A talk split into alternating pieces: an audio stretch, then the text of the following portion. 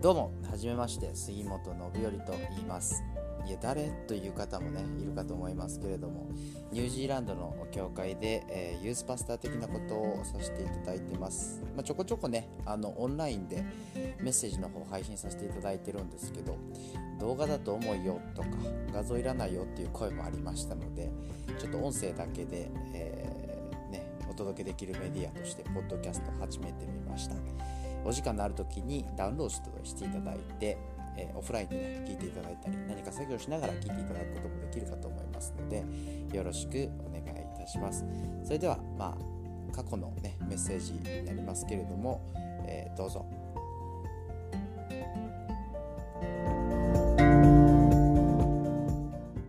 はい、ということで、まあ、ルカの福音書24章をやるんですけども、それにあたって、まあ、あの避けて通れないテーマというのが、まあ、イエス様の復活になるのかなと思います。イエスが本当に復活したのか、えー、その証拠調べればたくさんあるんですね。まあそのことをこれでやっていこうかなと思ったんですけども。でもちろん皆さんもいろんな本を読まれればクリスチャンの本だけじゃなくて歴史学的にとか考古学的にとかさまざまな見地からさまざまな証拠が見つかっています。まあ、特に今の時代結構学問も進んでるんであの証拠がたくさんあるんですね。ではなぜ、えー、それほどまでに証拠が揃っているにもかかわらず、ね、皆さんクリスチャンにならないのかということですよね。で先日大兄弟の経営されてるカフェでですねあのそこに座っておられるあきら君とバイブルスタディをしていました。そして、えー、その時にですね、まあ、あの、その王ちゃんが神様を信じた時の話っていうのを少ししてくださったんですね。で、彼もまた、えー、信仰に入る前に様々なことを、えー、調べられたそうです。ね。た、たくさんの本を読んで、えー、もちろん聖書自体もね、真剣に読んで、なんならその時、えー、ね、クリスチャンだった友人を、もし間違っていたら、このいかがわしい宗教から救ってあげようというふうに思われていたくらいに熱心に調べられたそうです。で、まあ、数ヶ月ぐらいかな、経ったのかな、もう本当に熱心に勉強されて、え、出した結果は、まあ、これは、え、真実としか言えないというような結論だったわけですね。けれども、えー、彼はじゃあ、よし、その結論が出た。じゃあすぐ信じたのかというと、そうではなかったという話でした。それから、えー、ご自身で初めて神様に直接祈るまでにはある程度の時間がかかったというふうにおっしゃっていたんですね。ですので、えー、これが真実だということイエス様が復活されたということを歴史的事実として信じるということと個人的に神様を信じるっていうことにはいくらかのギャップがあるのかなと思います。ある説教者が言っていました。歴史的瞬間といえば、アポロ11号、11号かな、うん、月面着陸したのは、まさに歴史的瞬間だったけれども、それによって人生が変えられた人は、ほんのね、何人かでしょう。それを見て感動して宇宙飛行士になった人は別ですけども、それ以外の人にはほとんどの影響を及ぼさなかった。とすれば、イエス様の復活を本当に起こったこととして信じること以上に一体それはどういう意味を持つのか。一体それは自分にどう関係があるのかっていうことを理解するのはとても重要かなと思うんですね。ではイエス様の復活どういう意味があるのか聖書を開いていきたいと思いますが第一コリント15章17節から19節ですね。ごめんなさいちょっとマイクもさ持たせてもらいますね。えー、っと、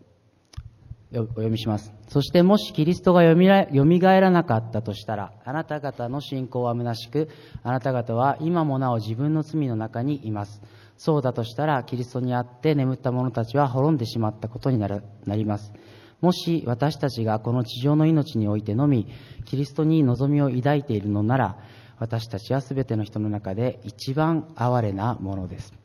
というぐらいに、イエス・キリストの復活を信じるということは、クリスチャンにとって、まあ、最も重要なことと言っても過言ではないのかなと思います。まあ、イエス様の復活には、ではどういう意味があるかということですが、様々なもちろん神学的な意味があって、それら一つ一つを見ていったら何時間もかかるわけです。けれども、その神学的な意味を何一つわからなくたって、もし、イエス様が十字架にかかって、墓に葬られて、そのまま死んだままではなく、復活されたということなのが、本当であれば、2000年経って今なお、私たちに出会ってくださる、そういう方だということが言えると思うんですね。ですので、ちょっと前置きはだいぶ長くなりましたが、えー、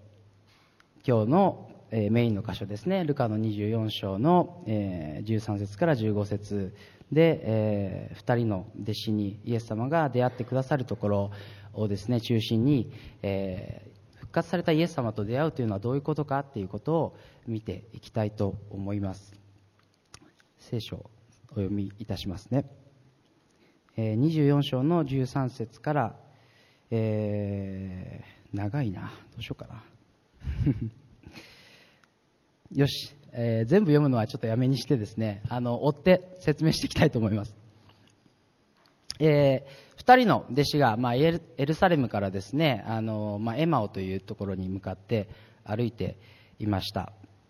で、そこで、まあ、話し合ったり、論じ合ったりしたんです、してたんですね。そこにイエス様が、えー、現れて、ごめんなさい。えー、近づいてこられた。ただ、えー、その近づいてこられたイエス様に、弟子たちは気づかなかったんですね。この二人の弟子たちは。すぐそばにいるのに。もちろんその、ね、弟子だったわけだから、顔もわかるはずなのに気づかなかったんです。で、それすごい興味深いなと思うんですけれども、もちろんこの福音書だけではなくて、様々な福音書で、復活された後のイエス様に気づかないというシーンが出てきます。ね、目の前にいるのに、すぐそばにいるのに気づかない。そんなことあるんでしょうかキリストと出会うとき、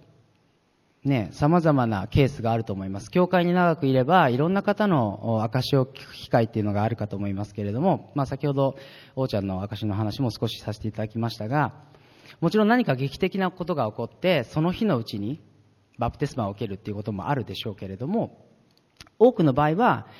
え、神様に何らかの形で興味を持って、え、聖書を勉強する、あるいはあ祈る、あるいは様々な経験をして、え、ある日、神様を信じようという決断をするという過程があるかと思います。では、その人はいつ神様に出会った、出会ったのかと問えば、それはもちろんのこと、最初から共にイエス様が歩いてくださっていたっていうのが答えかなというふうに思いますね。すぐそばにいても私たちは気づかない。気づかない。それは、たとえクリスチャンでも同じで、教会にも長年通って、信仰生活も年数が増えて、それでも人生という旅路を歩む中で、すぐそばにいるはずのイエス様を感じることができない。すぐそばにいるはずのイエス様が見えなくなるという時が来るかなと思います。災難が降りかかったり、試練にあったり、とてもとても忙しいその時間の中でとか、ただ単に霊的の渇きを覚えてとか、そういった中で信仰というものがわからなくなるという時があるかなと思います。それは自分がイエス様の十字架を信じて、ね、罪の許しを受けて、本当に喜びを持って信じたという鮮明な記憶はある。けれども、今、この瞬間に、私は神様に果たして愛されているのかという実感が湧かない、そんな時が、まあ人間であれば来るのかなと思いますね。です。ですので、そういったそばにいるのに気づかない鈍感な私たちに、自ら近づいてくだ、近づいてきてくださるのがイエス様だということです。ね、なぜ気づかないのか。はい。で、まあ、その、近づいていった二人の弟子たちは暗い顔をしていたという記述がありますね。意気消沈して暗い顔をしていた。なぜ、えー、暗い顔をしていたのかといえば、彼ら、それは彼らが期待、期待していたものが、えー、見事に砕け散っていったからだったんですね。まあ、その内容はちょっと後でやりますので、少しお付き合いいただければと思いますが、えー、私たちも人生の中で様々な期待を持つかなと思います。自分の人生はこうあってほしい。人に対する期待もあるでしょう。家族にはこうあってほしい。ね、友人にはこうあってほしい。もっと具体的なものかもしれないですよね。この仕事さえうまくいけば私は幸せになれる。結婚さえできれば僕は幸せになれる。お金さえあれば、だから、ああして、こうして、いろいろ努力してやっていくわけです。もっと言えば、自分の人生を価値あるものとする理想像というものがありますよね。それが人生に対する期待というものかなと思います。でそれは皆さん持っておられるでしょう。様々な形があるでしょうし。けれど、まあ悲観的な見方かもしれませんが、それらは遅かれ早かれ砕け散っていきますよね。人間は老いて弱くなっていくものですから。うん。で、じゃあ、ね、それは劇的なものではないかもしれない。ね、人生とはこんなもんだ仕方ないじゃないかというような、えー、思いの中で暗い顔になっている、まあ、日本の、ね、通勤電車で、満員電車で通ってるサラリーマン多いと思います。僕も7、8年前かな、東京でサラリーマンしてた時の朝の通勤の顔は、まあ、文字通り死んでたかなと思うんですけれども、さて、この二人の弟子の期待は何だったのかということですが、えー、まあ、イエス様が近づいてこられて、えー、何があったんですかというふうに尋ねられるんですね。その答えに注目したいと思いますが、えー、二人の弟子のうちの一人のクレオパという弟子がこのように答えます。ナザレ人イエス様のことです。この方は神と民全体の前で行いにも言葉にも力のある預言者でした。それなのに私たちの祭司長たちや議員たちはこの方を死刑にするために引き渡して十字架につけてしまいました。私たちはこの方こそイスラエルを解放する方だと望みをかけていました。二人の弟子にとって望みをかけていたもの、期待していたものは他でもないイエス様ご自身だったんですね。でも興味深いのは、にもかかわらず、イエス様は、えー、こういった弟子に対して25節ですが、何と言ったかといえば、ああ、愚かな者たちって言うんですよ。ね、普通であれば、あ、そんなにも私のことを思ってくれていたんだね、ありがとうというふうに言ってもいいものではないかというふうに思うわけですけれども、愚かな者たち。一体どういうことなのかというふうに思いますね。イエス様はそうおっしゃった後に27節以降で、えー、その二人にですね、まあその頃は、えー、旧約聖書しかなかったですけれども、えー、聖書を通してご自身について書いておられることを解き明かしたというふうに、え、書いてます。え、前々回ですね、え、星野さんのメッセージで、そのえ、旧約聖書にイエス様のことが、まあ、影としてあるいは予言として様々な形で書いてあるというふうに、えー、メッセージをいただきましたけれども、えー、加えてヨハネの福音書一章ではイエス様のことを指して神の言葉というふうに、え表現しているわけですねですのでまあもちろんそのご本人登場じゃないですけども自分からそれを聖書を持って解き明かしをされたとすればですよ。とすれば、一つ言えることは、その解き明かしに、一辺の間違いもなかったということですよね。誤解は、間違いは人間が犯すような、いや、それ違う意味だよっていうことはなかった。真実しかそこにはなかったということです。とすると、イエス様ご自身がどのような意味で救い主として来られたかっていうことを正確に彼らに伝えたはずですよね。で、クレオパの言葉に戻ってきますと、えー、イスラエルを解放するという表現がある。つまり、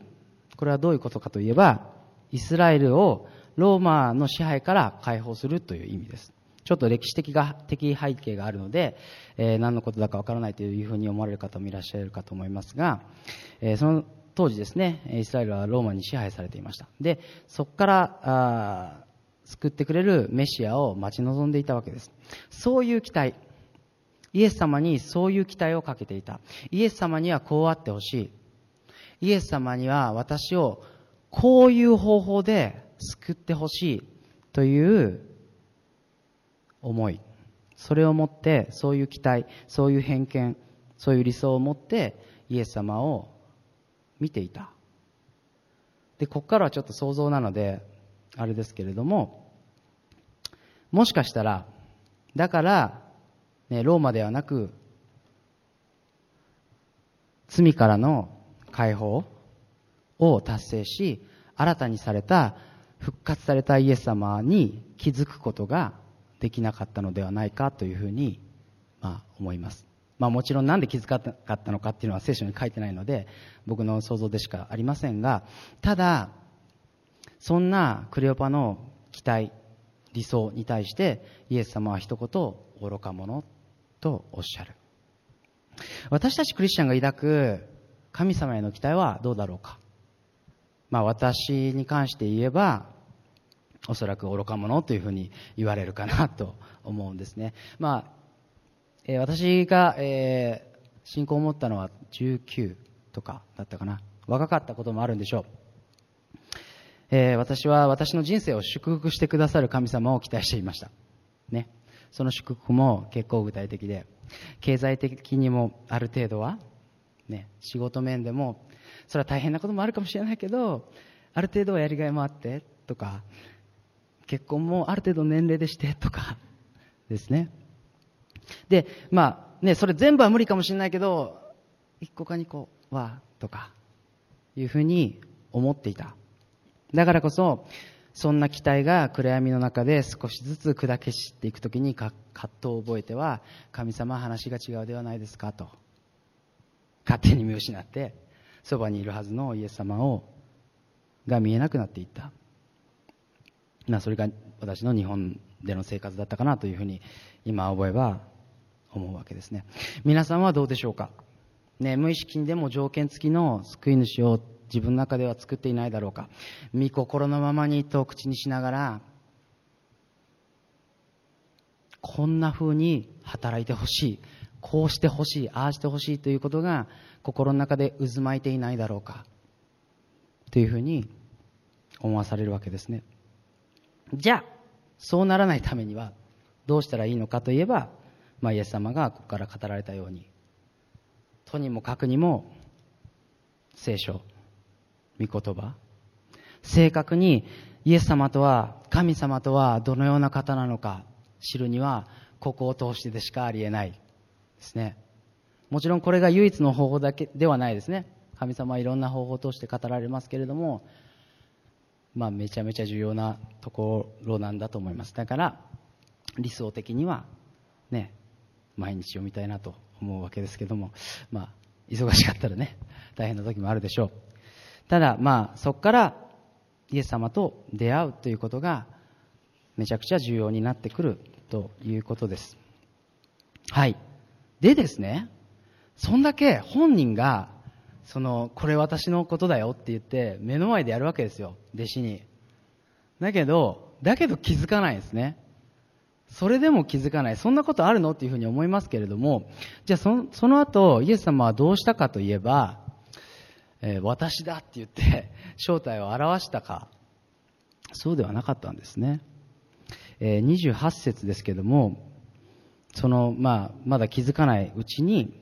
イエスはもっと先までいそうな、行きそうなご様子であったというふうにあります。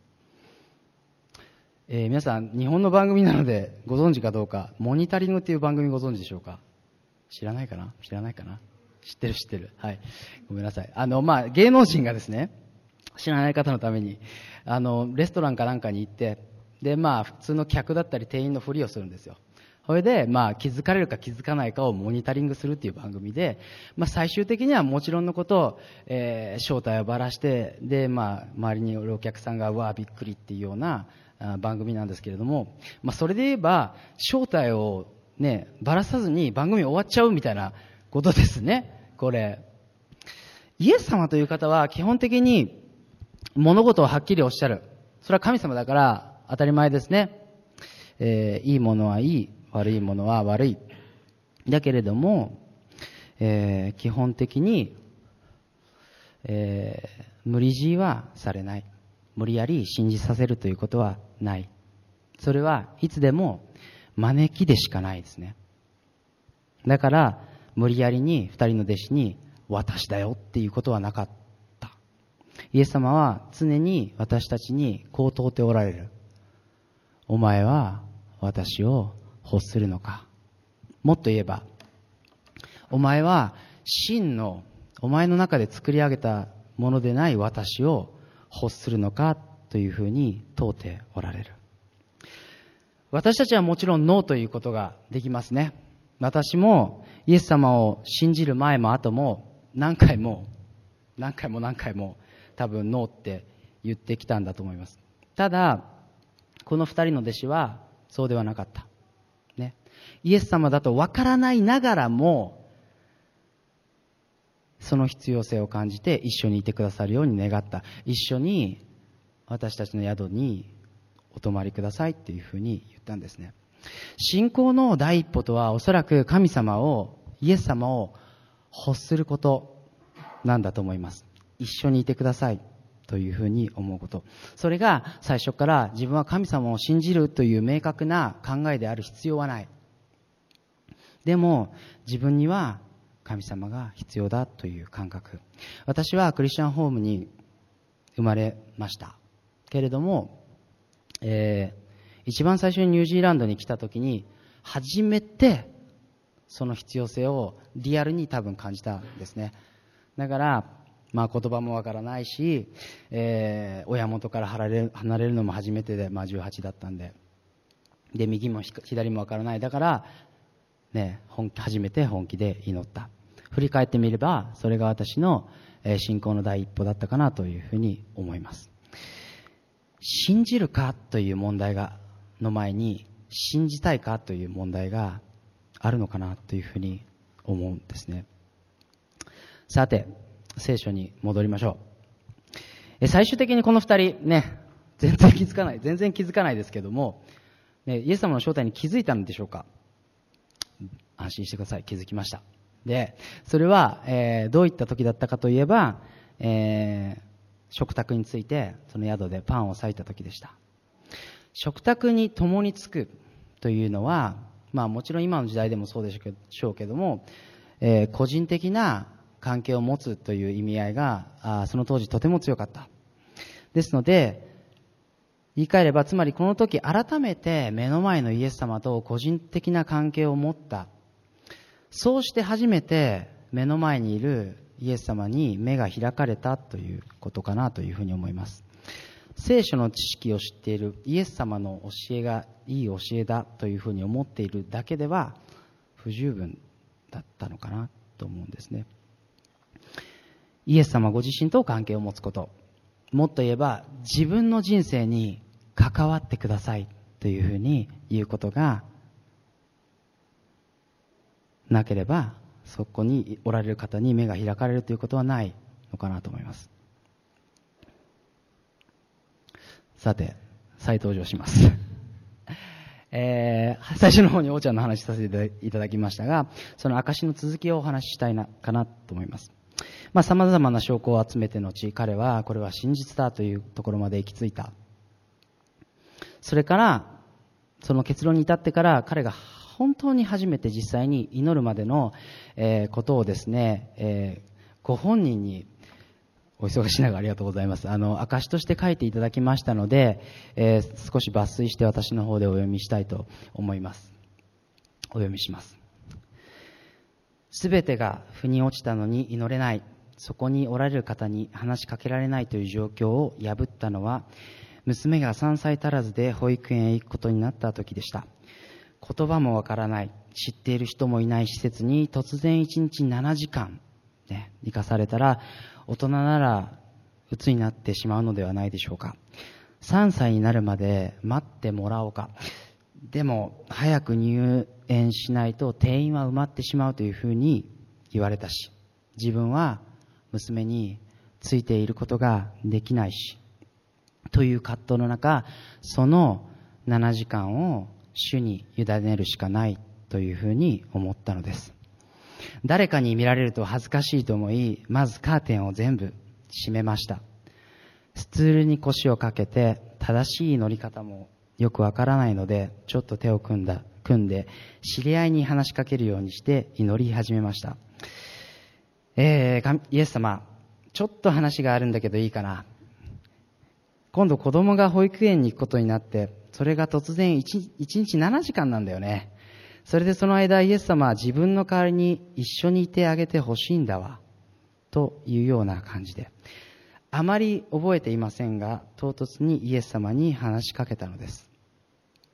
その瞬間、後ろから両肩を大きく温かい力が覆い、その力に抱きしめられ、スツールに腰掛けられ、腰掛けていられなくなり、床にひざまずきました。突然涙が溢れてきて止まりません。ただ、その締め切った空間に、これまでは頭だけで理解していた精霊が満ちていました。私が幻かもしれないと思って掴んだ手は本物で、その手がしっかりと実感を持って私を握り返してくれました。もちろん、神様との出会いは人それぞれです。ですので、こんな劇的なドラマチックな出会いではないかもしれない。ただ、復活されたイエス様とリアルに出会うということは、聖書が素晴らしい、イエス様の言っていることが素晴らしいということ以上のリアルさがあることなんですね。不思議なことに、イエス様の墓、実際埋葬されていた墓っていうのは今、正確な場所がわからないそうですね。あれほどまでに世界に影響を与えた人の墓がわからないなぜか。それはイエス様が復活して弟子に出会ってくださり、そればかりでなく、その後天に上げられた後もリアルに関わってくださるから、墓を覚えている必要などないということですね。否定できないそこにおられる方その方に私の人生に関わってくださいということそう思えることが復活されたイエス様を信じる復活されたイエス様と出会うということかなというふうに思いますそれには、え前半でお話した、え自分の期待思いっていうのを、え手放すという作業が必要になってきます自分の作り上げた思いっていうのを十字架に持っていく必要がある。二人の弟子たちが持っていた救い主への期待。ね、イスラエルの解放は当時誰しもが当たり前に持っていたあ期待だったんですね。だから、えー、新たに神様に出会うには自分の中にある当たり前や自分の中にある期待を神様のもとに持っていく必要がある。それでしか本当の意味で復活されたイエス様と出会うことはできない。さて、最後の箇所です。おそらく今日の箇所で最も重要なところかなと思いますが、えー、これはですね、まあ、そのパンを裂いて、あ、やっとイエス様だと分かった後に、もう分かった後すぐ消えちゃうんですけど、で、まあ、その後に、あの、弟子たちが二人で話し合ってる中のセリフです。みちみちお話してくださる間、私たちに聖書を解き明かしてくださる間、私たちの心は燃えていたではないか。心が燃える。ね、年を重ねると、そういうことも少なくなったな、なんて、まあ35にして思うわけなんですけれども、ふとね、横を見るとですね、あの、元気な人がいる。土井明さんがですね、あの、朝からうなってるんですね。なんか、うーんって。どうしたのかなと思ったら、なんか、よっしゃ、今日も燃えていくぞなんていうことを70万にして言うんで、まあ年齢なんて関係ないのかなというふうに思いますが、まあそれはさておきですね。彼らのね、この二人の弟子の心を燃やしたのは何だったかといえば、もちろん聖書だったわけですけれども、もっと言うと、この聖書から解き明かされた真のイエス様ですよね。そしてそれは彼らの期待とは違っていたものだった。にもかかわらず、にもかかわらず、気づけば、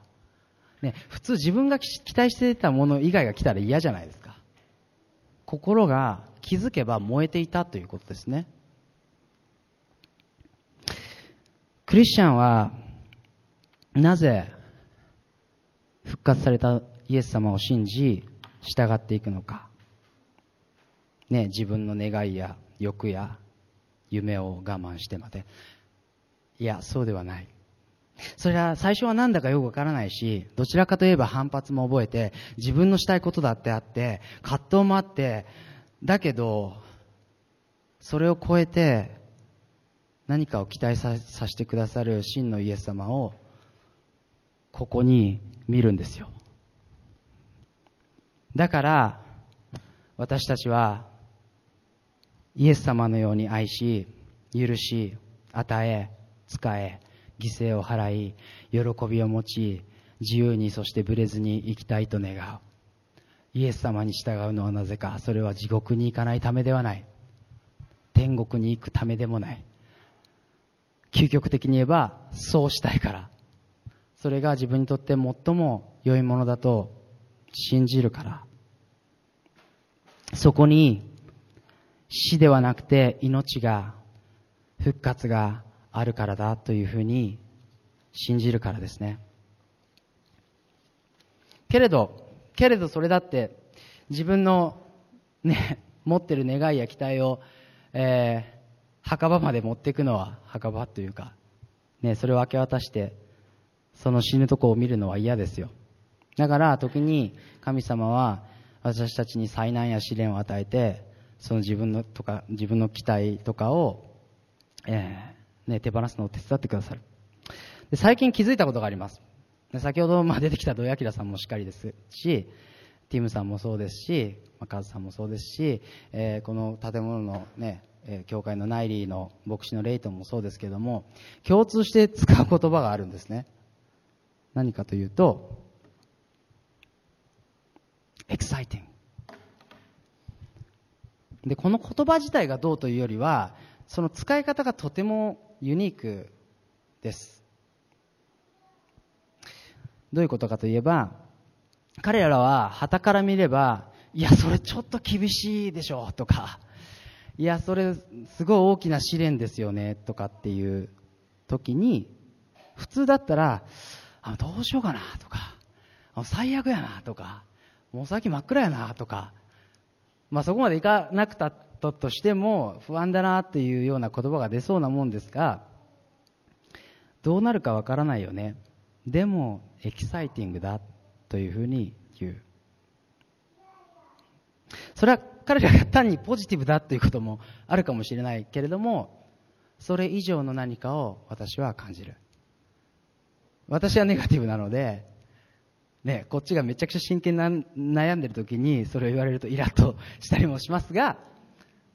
同時に、ね、彼らには何か僕が見えてないものがあるのではないかというふうに思わせる。一見最悪に見えることがそこで終わらないと信じさせる何かがある。試練や災難が降りかかるとクリスチャンは砕かれるという言葉を使いますね。それ、じゃあその意味は何かといえば、もちろん自分自身が砕かれるということもありますが、同時に自分の願いや思いが砕かれるということ。そして、その先に神様が用意してくださっている新しい自分の願いよりも絶対にさらに大きい何かがあり、そこに期待を置く。だから、心が燃えて、エキサイティングで、そんな先を行かれるイエス様に自分のできる範囲内はここまでだけども、それを一歩押して、この願いはひとまず置いてついていきたいというふうに思わしてくれる。イエス様と出会いイエス様と歩むということはそれほどにまで熱を帯びる旅路だということなのかなというふうに思うんですね。イエス様にすでに出会っておられる方もそうでない方もいつでも彼はそばにいてこう問うておられます。お前は私を欲するのか？私はお前が考える以上に大きいけれどもそれでも私を欲するのか？あなたの人生はエキサイティングでしょうか？お祈りします。神様、えー、私たちは弱いもので時に試練に遭いまた時に忙しさの中であなたを見失いそして自分は一体どこを歩いているんだろうかどこに行くんだろうかと思い暗い顔になります。そんな私たちの傍らに常に共にいてくださっていつでもそばで支えてくださることを感謝します。また同時に私たちが先に進めない時に、えー、その先を歩いてくださりこっちへ来いこっちへ来い私を欲するかといつまでも諦めずに問いかけてくださることを感謝します。今週いろいろまたあるかと思いますが私たちがその問いにノーではなくてイエスと答えられるように支えてください。イエス・キリストの皆によってお祈りします。アーメン。